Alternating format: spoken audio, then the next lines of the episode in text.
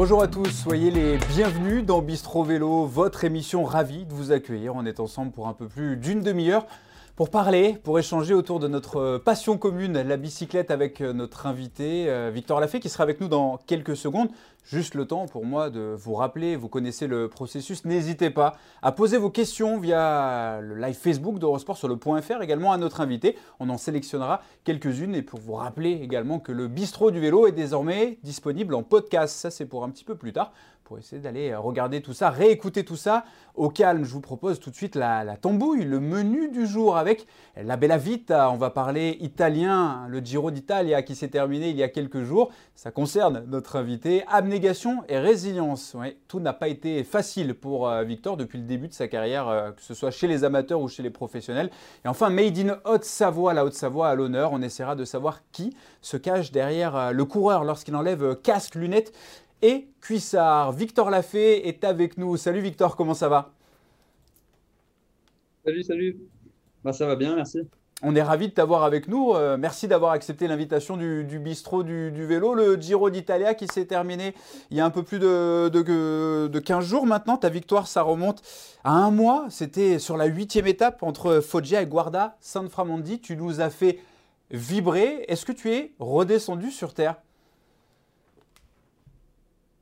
Ouais, quand même, euh, comme tu dis, ça fait déjà un mois. Ouais. Ça me paraît déjà un petit peu loin. Après, euh, bah, il y a toujours plein de personnes qui, qui m'en parlent, hein, surtout les, les, personnes que je n'ai pas vues depuis. Et euh, oui, oui, je suis, c'est sûr que je suis descendu du, du petit nuage, mais, mais voilà, ça fait toujours, toujours quelque chose qui, qui fait chaud au cœur, je pense encore pour un petit moment. Ouais.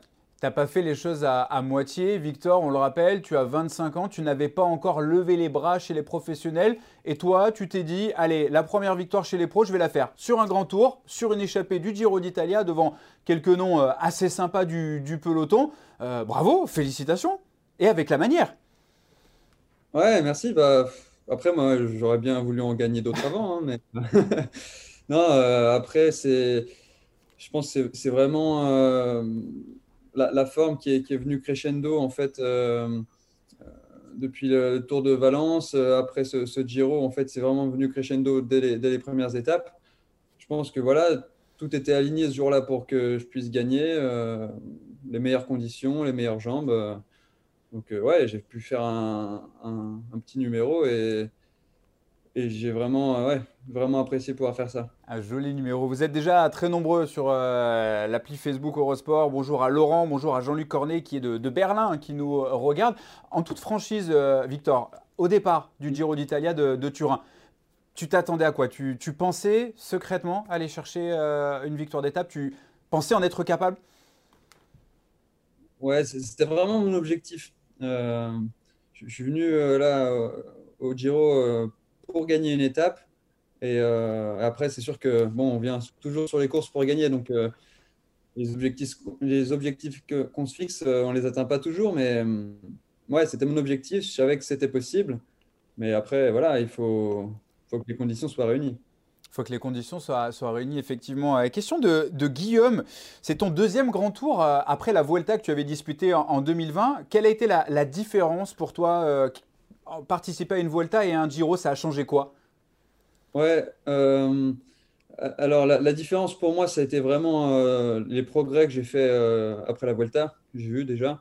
Donc si, si, le Giro m'apporte autant, ça, va, ça va vraiment être sympa. Après, je ne sais pas s'il parlait aussi des différences entre les deux courses, mais j'ai vu quand même beaucoup de différences entre la Vuelta et, le Giro. Ils sont tous les deux très sympas, mais... T'as préféré quoi, toi? Comment? T'as préféré quoi? Le Giro, l'ambiance, euh, les tifosi ou la Vuelta? Ouais, c'était vraiment deux choses différentes. sur la Vuelta, on avait aussi le, meilleur grimpeur de Guillaume. Mais euh, sur, le, sur, le Giro, j'ai vraiment bien aimé qu'il y a une super ambiance, même au sein du peloton. Et puis, euh, puis les spectateurs aussi qui sont, sont vraiment connaisseurs. Et ça, ça fait vraiment plaisir. Après, j'ai quand même eu plus de mal à aller chercher des échappées sur le Giro. Donc, euh, je pense que je préférais comment les échappées partaient sur la Vuelta. Euh, il y avait une bosse, ça partait dans la bosse, alors qu'au Giro, ça partait jamais dans les bosses et c'était toujours un peu sur le plat. Euh, c'est pas à mon avantage. Lequel est le plus dur pour toi? Après, c'était deux tracés différents, mais on sait généralement que la Vuelta ou le Giro sont deux parcours assez montagneux, du moins ces dernières années. Ça, c'est le souhait des, organisateurs. T'en as pensé quoi? T'as trouvé le, Giro avec ses longs cols ou les petits répés de show espagnols plus compliqués? Ben, Je pense qu'en termes de parcours, le Giro est quand même plus dur. Mais du coup, du fait que le parcours soit dur et surtout sur la fin, euh, en fait, euh, les coureurs font la course différemment. Et, ce qui fait que je pense que la course en elle-même, elle est peut-être moins dure quand on ne joue pas le général. Et, peut-être même quand on joue le général aussi, parce qu'il y a beaucoup d'étapes, on a vu, où, euh, dont celle que j'ai gagnée, où le peloton se, désintéresse en fait de la victoire d'étape. Et ce qui fait que ça permet d'avoir une étape assez tranquille au final, qu'on soit devant ou, derrière, ça permet de, bien récupérer. Question de. Excuse-moi, euh, Victor, question de Michael Godin pour toi. Euh, est-ce que ton tympan a survécu au cri de ton directeur sportif lors de cette huitième étape du Giro? Je ne me rappelle pas avoir crié, mais euh, c'est peut-être lui qui a le plus crié dans la voiture. C'est ça. Mais ouais, j'avais pas appuyé sur le truc du micro, donc je pense que ça a été pour lui. Effectivement, on parlait des différences entre la Vuelta et, le Giro d'Italia. après le Giro, j'ai lu dans la, presse, hein, tu as déclaré t'être ressenti plus puncher que grimpeur au final. Ouais, ouais. Après, euh, ça, je, le ressens quand même depuis un moment. Mais euh, comme dit mon entraîneur, il euh, faut, faut, rien s'interdire. Hein. Si ça se trouve, avec l'entraînement, je vais, je vais bien passer les longs cols. Mais je trouve que j'ai encore quelques limites sur l'enchaînement de longs cols, alors que l'enchaînement de, petites bosses de, moins de, de moins de 5 km, c'est ce qui me pose le moins de problèmes.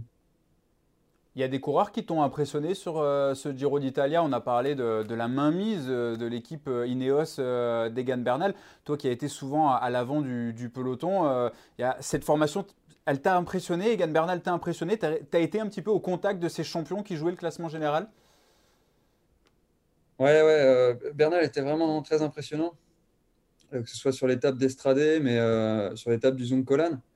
Euh, c'est peut-être la, seule étape où, euh, où, je me suis dit, allez, je vais essayer de justement de me tester euh, dans cette montée-là, à essayer de m'accrocher avec les leaders. Mhm. Et, et, quand j'ai vu, moi, j'ai décroché justement à, à, 3 km du sommet, quand on attaquait les parties vraiment raides.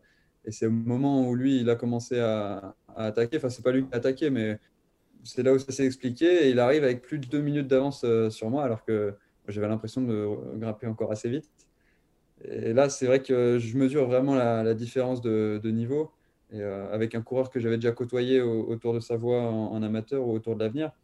Donc je vois qu'il a, il me met encore plus d'écart euh, là à l'échelon professionnel qu'il m'en mettait euh, à l'échelon amateur. Donc ouais, c'est très impressionnant.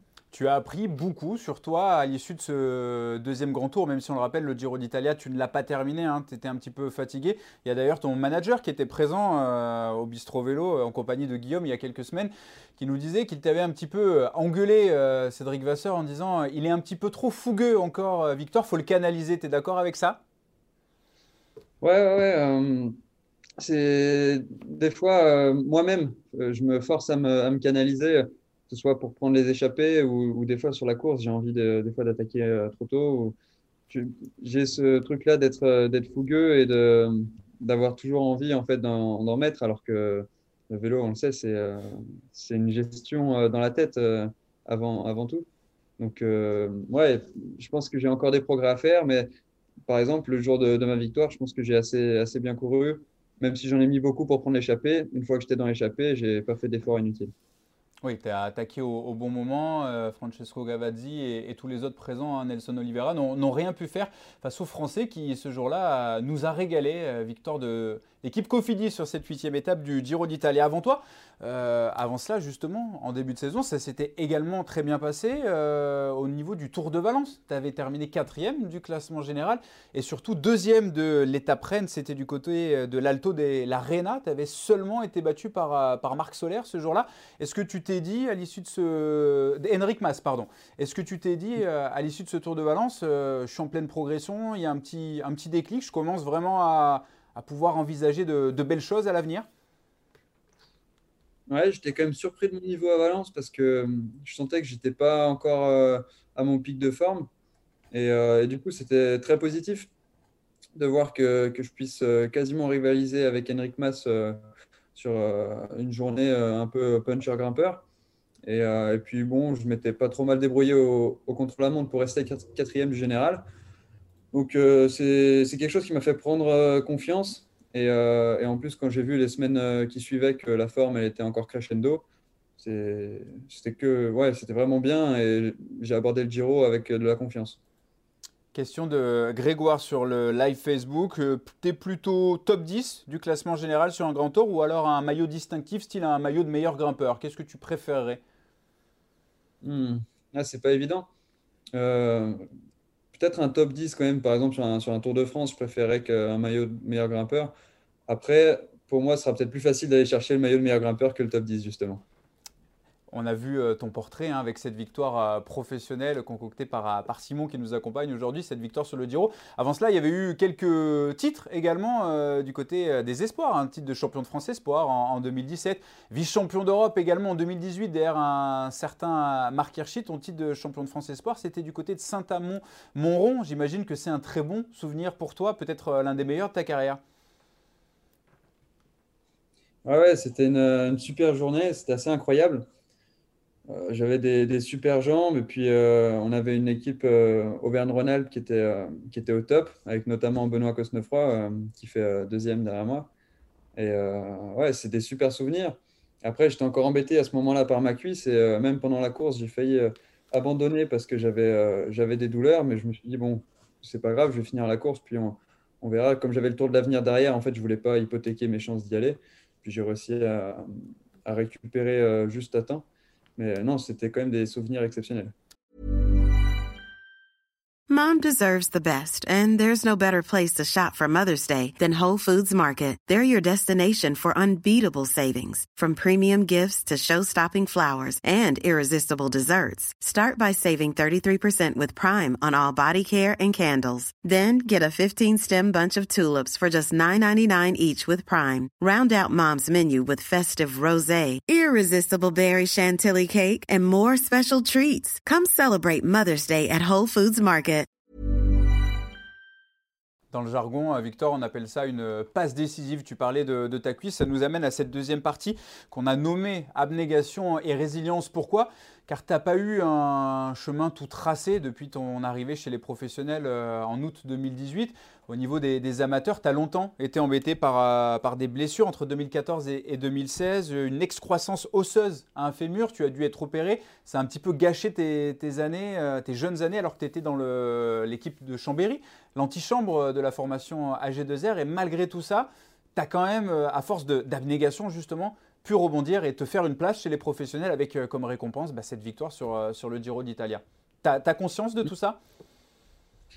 Ouais, ouais, c'est des choses que j'oublie pas, hein. mais euh, c'est mes deux années au CCF qui ont été un petit peu gâchées par, par ma, blessure, mais après j'ai su rebondir à Bourg-en-Bresse. Dès mon arrivée, j'ai réussi à être performant tout de suite. C'est ce qui a fait que j'ai pu me faire remarquer par l'équipe Cofidis et que j'ai pu m'engager avec eux. Et après, j'ai été euh, réembêté par cette cuisse euh, en 2019. Euh, et, c'est pareil, j'ai eu qu'une courte saison parce qu'au au mois de juin, j'ai dû arrêter de rouler. Je me suis fait opérer pendant l'été. Et donc, ma première vraie saison pro, en fait, c'était en 2020, l'année dernière. Oui, effectivement, début d'année 2019, embêté pendant ta préparation hivernale par, par une blessure à, à la cheville, pas épargné, on le disait. Est-ce que ça t'a rendu plus fort euh, tous ces pépins physiques en te disant c'est pas possible, euh, je vais quand même y arriver bah, Je pense pas que ça rende plus fort non plus parce que c'est quand même du temps perdu et, euh, je vois ceux avec qui je me, je, me battais en fait quand j'étais amateur, je vois qu'ils sont déjà beaucoup plus hauts maintenant. Après, forcément, ça forge un caractère et, et, je sais que du coup, moi, j'abandonne jamais. Donc, je pense que c'est bien dans un sens euh, pour le caractère, mais par contre, forcément pour le physique, euh, derrière, j'ai pris du retard. Il y a eu également ce traumatisme crânien en début de saison, c'était sur la classique euh, Fonardèche.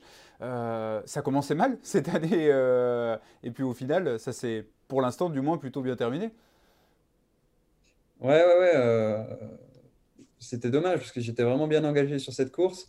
Et peut-être à 3 km de l'arrivée, je tombe en, glissant directement sur la tête donc avec une perte de connaissance. Ça, ça m'a bien embêté euh, pendant un mois. J'ai pas pu faire Paris-Nice, pas pu faire le Tour de Catalogne. Et euh, du coup, j'étais vraiment déçu. Après, un mal pour un bien, parce que je ne devais pas disputer le Giro. Donc finalement, j'y suis allé euh, parce que justement, mon programme avait changé. après, sur la fin du Giro, justement, j'ai abandonné à cause de maux de tête. Donc, est-ce que c'était lié? Est-ce que c'était la fatigue à cause du traumatisme? Je ne sais pas, mais en tout cas, je pense que mon Giro était réussi. Et, bon, je ne peux pas dire merci à mon traumatisme, mais en tout cas, je, suis content d'être allé sur ce Giro. Oui, il était, euh, il était forcément, c'était peut-être euh, lié, euh, tu parlais de, ce traumatisme crânien hein, en début, de, en début de saison. Tu parlais tout à l'heure également, je t'écoutais attentivement dans les rangs amateurs, de certains coureurs qui sont un petit peu plus loin aujourd'hui en termes de, de hiérarchie. On rappelle tu as fini euh, vice-champion d'Europe euh, dans la catégorie espoir. C'était face à un certain Marc Hirschi. Vous avez d'ailleurs été départagé à la photo finish. Quand tu vois, toi, aujourd'hui, du haut de tes 25 ans, tu es en début de carrière encore, euh, ça fait deux ans et demi que tu es professionnel. Quand tu vois des, jeunes de 22, 23, 24 ans, voire des jeunes de ta génération qui ont déjà un, sacré palmarès, Qu'est-ce que ça te laisse comme goût dans la bouche? Tu te dis j'aurais pu déjà avoir mieux ou alors tu saisis euh, les courses les unes après les autres en te disant ça va finir par arriver? Non, non, je ne pense pas comme ça. Au contraire, c'est plus en, les regardant faire des choses comme ça que je me dis waouh, c'est incroyable. J'aimerais bien faire des choses comme ça, justement. Et euh, c'est plutôt une source d'inspiration. Et euh, ça me donne envie d'essayer de, réaliser aussi, moi, des exploits. Après, euh, voilà, je pense que je me suis battu avec eux à un moment donné. Après, voilà, peut-être qu'eux, ils avaient encore plus de marge de progression que moi, ou peut-être pas. Donc ça, on, le verra à l'avenir. Mais il faut pas non plus euh, trop se comparer eux en, se disant euh, j'aurais pu faire ça. C'est pas, c'est pas bien. Tu es, surpris par certains de, ces coureurs que tu côtoyais, que tu estimais peut-être à un niveau équivalent au tien, voire en deçà, et final les voir exploser aujourd'hui Il y en a quelques-uns comme ça dans le peloton aujourd'hui qui te surprennent peut-être? Bah, surpris, pas tellement. Regardez par exemple un Marc Hirschi, il a quand même été champion d'Europe et champion du monde derrière. Et euh, quand on regarde en plus le, classement des championnats du monde, euh, c'était devant des belles personnes.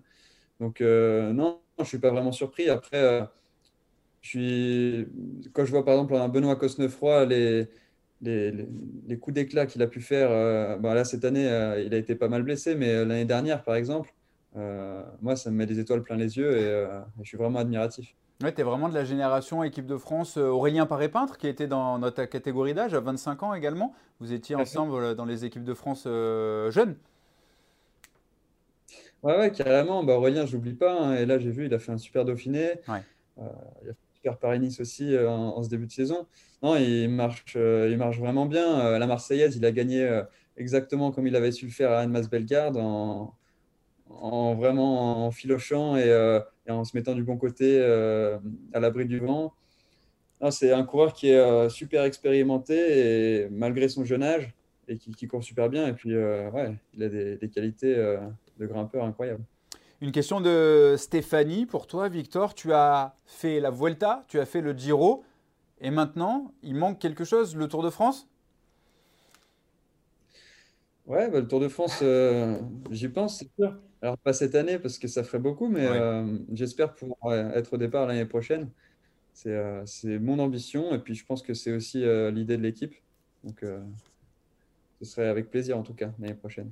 Comment tu, te sens, toi, au, sein de cette euh, formation Cofidis que tu as rejoint en, août 2018 euh, Comment ça se passe au sein de cette équipe? Euh, On te sait proche peut-être de, Guillaume Martin également. C'est un modèle pour toi dans l'équipe, le leader de, cette équipe Cofidis, qui sera d'ailleurs le, leader sur le prochain Tour de France? Tu apprends beaucoup à ses contacts, ainsi que d'autres coureurs un peu plus expérimentés? Ouais, ouais, ouais j'apprends beaucoup. J'ai beaucoup appris sur la Vuelta l'année dernière avec lui où euh, j'ai même fait un, stage aussi avant le Dauphiné avec lui. Et euh, ouais, c'est un coureur forcément que j'admire. Euh, il, est, incroyable. Lui non plus, il baisse jamais les bras et il est toujours là pour se battre. Et quand on voit à chaque fois l'énergie qu'il met pour s'accrocher dans le classement général du, Tour de France ou d'autres courses, c'est une énorme source d'inspiration. Et, par exemple, un, un Pierre-Luc Perrichon aussi m'apporte beaucoup d'expérience suis très copain avec lui euh, et, lui qui a des dizaines d'années chez les pros. Je dis des dizaines parce que je le charrie un peu. Mais, euh, mais ouais, il a énormément de, choses en fait à, apprendre euh, sur, sur comment améliorer en fait l'approche du métier de coureur cycliste. Tu parlais de, Guillaume Martin dans cette équipe Cofidis. Tu as participé au, Giro. C'est Semerin qui aimerait savoir comment s'est passée la cohabitation avec euh, bah, une légende en, Italie, un, coureur admiré des Tifosi qui était dans ton équipe. C'était euh, Viviani, Elia Viviani, euh, qui était là pour disputer les sprints. Qu'est-ce que ça t'a fait de courir avec un garçon comme cela sur ces terres, sur ce Giro? Eh ben, j'avais pas beaucoup couru avec lui en fait euh, cette année, euh, même l'année dernière, j'ai dû faire que Cholet en fait avec lui. Donc euh, j'étais content de pouvoir le côtoyer. Et c'était, ça s'est super bien passé en fait sur ce Giro parce que vraiment il y avait ce groupe des Italiens autour de lui pour, pour les sprints. Et donc nous on essayait de, les aider au mieux, même si on voilà, on n'est pas forcément les, les, plus à l'aise dans les sprints massifs, les grimpeurs. Mais du coup on, a quand même voilà, mis notre volonté, notre énergie à, essayer de les aider. Du coup, euh, je pense qu'il l'a bien apprécié.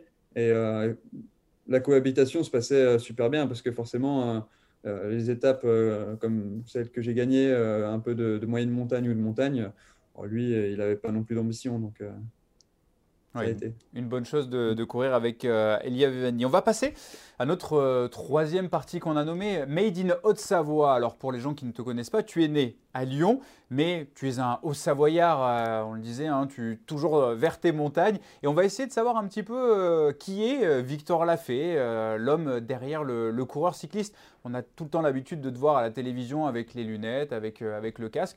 Quand tu l'enlèves, on aimerait savoir déjà Qu'est-ce que tu fais quand tu n'es pas sur le vélo? C'est quoi ta passion dans la vie, hormis le cyclisme, bien sûr?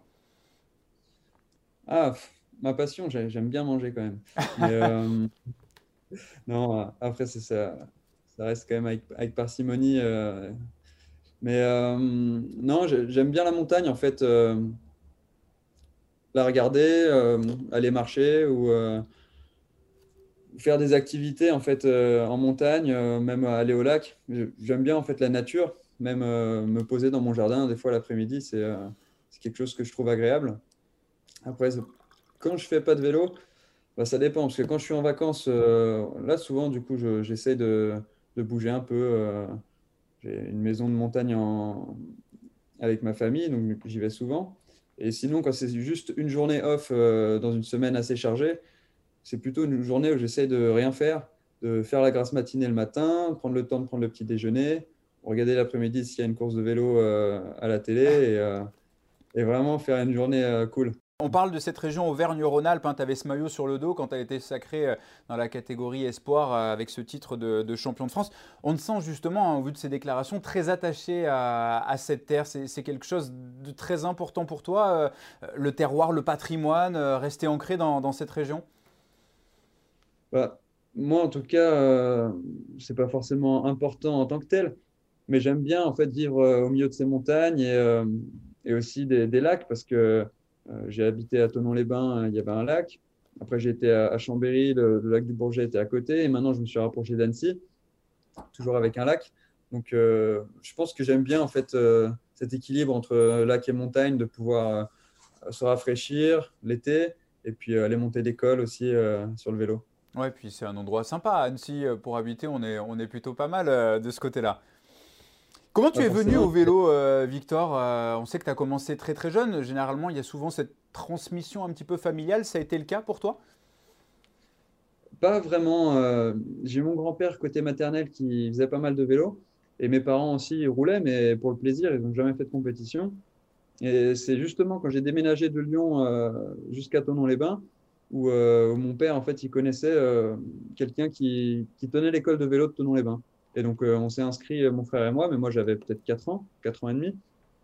Et c'est comme ça que, que, le virus, il est, il est venu. Et, et j'ai jamais arrêté depuis. Tu avais un, un idole peut-être de jeunesse dans tes jeunes années, comme cela que tu admirais à la télévision, peut-être sur le Tour de France ou, ou sur d'autres courses, que tu avais peut-être en, en, poster dans ta chambre, je ne sais pas? Non, même pas. C'est vrai que j'avais beaucoup de, copains euh, qui, roulaient avec moi, qui avaient des idoles, euh, comme Tom Boonen par exemple. Mais euh, moi, j'en ai jamais eu. c'est vrai que je regardais les courses, à chaque fois, j'étais admiratif de, bah, tous les coureurs. En fait, j'en ai pas un en particulier. Et, du coup, j'étais plus des fois admiratif de, des coureurs contre lesquels je courais moi-même plutôt que ceux que je voyais à la télé. On a une question de, Grégoire. Euh, tu le vois comment, Guillaume Martin? Tu en parlais tout à l'heure sur le Tour de France. Euh, tu estimes qu'il a sa chance au, classement général ou il va peut-être se concentrer sur des étapes? T'en, penses quoi, toi, juste à, aller à un peu moins de 15 jours maintenant du, grand départ du Tour? Toi qui le connais bien. Ouais. Je pense que, Guillaume, il aura beaucoup de mal, en tout cas, à, abandonner le classement général si jamais ce n'est pas son objectif. Parce qu'il a, vraiment l'habitude de s'accrocher tout le temps euh, pour faire le meilleur classement général possible. Mais je pense qu'il peut vraiment aller chercher une ou plusieurs victoires d'étape. Et euh, après, je ne sais pas quelle sera la, ligne euh, de l'équipe euh, et, sa ligne personnelle. Donc, je ne vais pas non plus faire de plan sur la comète. On ne fait pas de plan sur la comète, effectivement. C'est qui ton meilleur copain dans le vélo, Victor? Mon meilleur copain, bah, je ne sais pas, en fait, j'en ai plusieurs. S'il y en a un déterminé. par exemple, un, un Rémi Rocha ou même un Aurélien Peintre, qui, qui, vont être des, copains très différents. Euh, Rémi Rocha, je vais, beaucoup parler avec lui. Euh, Aurélien, je le vois quasiment jamais, mais ça reste. Euh, en fait, le fait qu'on ait grandi un peu ensemble depuis les jeunes catégories, ça reste un, un, copain particulier, en tout cas bah, dans mon cœur. Et après, j'en ai d'autres aussi en, amateur, comme Aurélien Doléato, qui reste un très bon copain aussi. Oui, ça a créé des liens de, de courir dans les catégories juniors, euh, espoir. Euh, forcément, si tu n'avais pas été coureur cycliste, tu aurais aimé faire quoi dans, dans, la vie de tous les jours comme métier? Fou, eh ben, je savais pas trop justement. Et euh, au début, j'étais parti plutôt pour faire des études sur des maths ou de la physique. Pourquoi pas faire un ingénieur Mais, mais c'est vrai que j'ai jamais trop su en fait exactement qu'est-ce que je voulais vraiment faire. Donc ça m'a aidé. Maintenant, je fais coureur cycliste et ça me va bien. Et ça se passe, ça se passe plutôt bien, effectivement. Ce que tu aimes le moins, justement, dans ton métier de, coureur cycliste, ce que, ce que tu n'aimes pas au jour le jour, euh, que ce soit en course, à l'entraînement, euh, dans la vie de tous les jours? Euh, bah, Ce que j'aime pas, c'est les déplacements sur les courses, surtout parce qu'on on fait quand même beaucoup de voyages et on perd beaucoup de temps. Moi, j'aurais pensé que tu allais dire la diététique, vu que tu aimes, aimes bien manger. Ouais, mais au final, justement, il faut quand même de l'énergie pour avancer. Donc, euh, de temps en temps, on peut bien manger. Mais euh, non, après, il y, a quand même des choses que j'ai des fois du mal. C'est plus, euh, plus au niveau écologie. Quand je vois des coureurs, des fois, jeter leurs papiers par terre sur les courses, c'est vraiment des choses qui me mettent en rogne. Et, je, vois, ça même que sur le vélo, parce que dans la vie de tous les jours, on voit personne sortir un papier de sa poche et le jeter comme ça dans la rue. Tu as, déjà repris des garçons dans le peloton pour ça? Oui, oui, ça m'est arrivé. C'est vrai que maintenant, je le fais plus forcément parce que le mec, il te regarde et en fait, il s'en fout. Mais euh, puis surtout, c'est pas en, lui disant ça qu'il va apprendre forcément. Et puis même maintenant, ils ont mis des, zones vertes, donc c'est un peu mieux. Mais c'est pareil, dans les zones vertes, des fois, les jours où il y a du vent, je vois tous les papiers s'envoler. Et là, je me dis, bon, finalement, c'était pas une, meilleure, enfin, une super idée. Et je sais que moi, je garde toujours mes papiers dans la poche. Et si on arrive à mettre tous les papier, tous les emballages pleins dans les, dans les poches, on arrive à les mettre vides aussi. Donc, euh, Du coup, tu étais complètement en faveur hein, des mesures euh, qui ont été prises par euh, Lucie, on le rappelle, hein, concernant notamment la, pollution, le jet de bidon un petit peu n'importe où. Et, ces papiers, ça en faisait partie, c'était un petit peu le, nerf de la guerre. Ouais, ouais bah alors moi je suis, je suis, vraiment pour qu'ils prennent des, décisions pour l'écologie. Après, bah, le, jet de bidon, c'est sûr que le jet de bidon n'importe où, je suis contre. jet de bidon au spectateur, voilà, c'est ça, euh, pour moi, je n'y voyais pas forcément grand-chose. Mais euh, les zones vertes, je pense que c'est un début pour les papiers. Mais après, je pense que euh, à terme, ce serait bien que tous les coureurs puissent remettre juste les papiers dans les poches. Et, ou s'ils veulent les jeter, d'aller les, donner à leur directeur sportif dans la voiture. Christophe, que l'on salue, qui nous parle des championnats de France. Demain, tu disputes Paris-Camembert. Il y aura ensuite les, championnats de France du côté d'Épinal. Est-ce que ça peut être un objectif pour toi? Ouais, ouais, ça peut carrément. Surtout que le parcours est difficile. Après, il faudra voir la forme du jour. C'est vrai que là, c'est la première fois en fait que je cours après un grand tour. Donc, euh, j'ai un peu du mal à savoir si, euh, si, je suis en forme, pas en forme, euh, comment sont les sensations. Donc, je pense que je verrai le jour J. ça peut aller très bien, comme ça peut aussi un peu s'en aller d'un coup, comme sur le Ventoux. Donc, pour ça, je, J'y vais sans non plus énormément d'ambition, mais quand même euh, avec une idée que ça peut me convenir. On a parlé de ce que tu aimais le moins dans ton métier de coureur cycliste. ce que tu aimes le plus désormais? Eh ben, Ce que j'aime le plus, c'est surtout euh, quand je suis à l'entraînement chez, chez moi, de me dire, euh, tiens, j'ai juste un truc à faire dans la journée, c'est aller rouler. Et, et ça, franchement, c'est super agréable. Parce que quand on a un, métier à côté, qu'on doit combiner les deux, ou même quand j'étais étudiant, c'est vrai que c'était pas toujours facile de, trouver l'énergie et, le temps pour, euh, pour rouler. Et là, on se dit, ben, en fait, euh, on a juste ça à faire, on a envie de le faire et en, et en plus, on doit le faire. Donc, franchement, c'est génial. on te sent euh, épanoui dans ton métier de, coureur cycliste, même si ça fait pas très longtemps que tu es professionnel. On sent que c'est vraiment quelque chose, euh, quelque chose qui, te, qui te plaît et qui, qui, est fait pour toi, tout simplement. La dernière question, on termine là-dessus, euh, ce bistro vélo avec toi, Victor Lafay. ton rêve ultime, que ce soit dans le vélo ou dans la vie de tous les jours, ce qui serait un accomplissement pour toi Qu'est-ce qu'on peut te souhaiter? Ah, C'est pareil, je me suis jamais trop posé la question rêve ultime, je pense, ce serait euh, d'être champion du monde un jour. Mais, euh, le maillot arc-en-ciel? Ouais, je pense que ce serait vraiment le. Pour moi, ce serait la, chose ultime, en tout cas sur le vélo. Hein. Après, en dehors, je me pose pas non plus ce, genre de questions. D'accord. Plus qu'un mm. plus qu'un maillot jaune, un maillot arc-en-ciel alors? Ouais.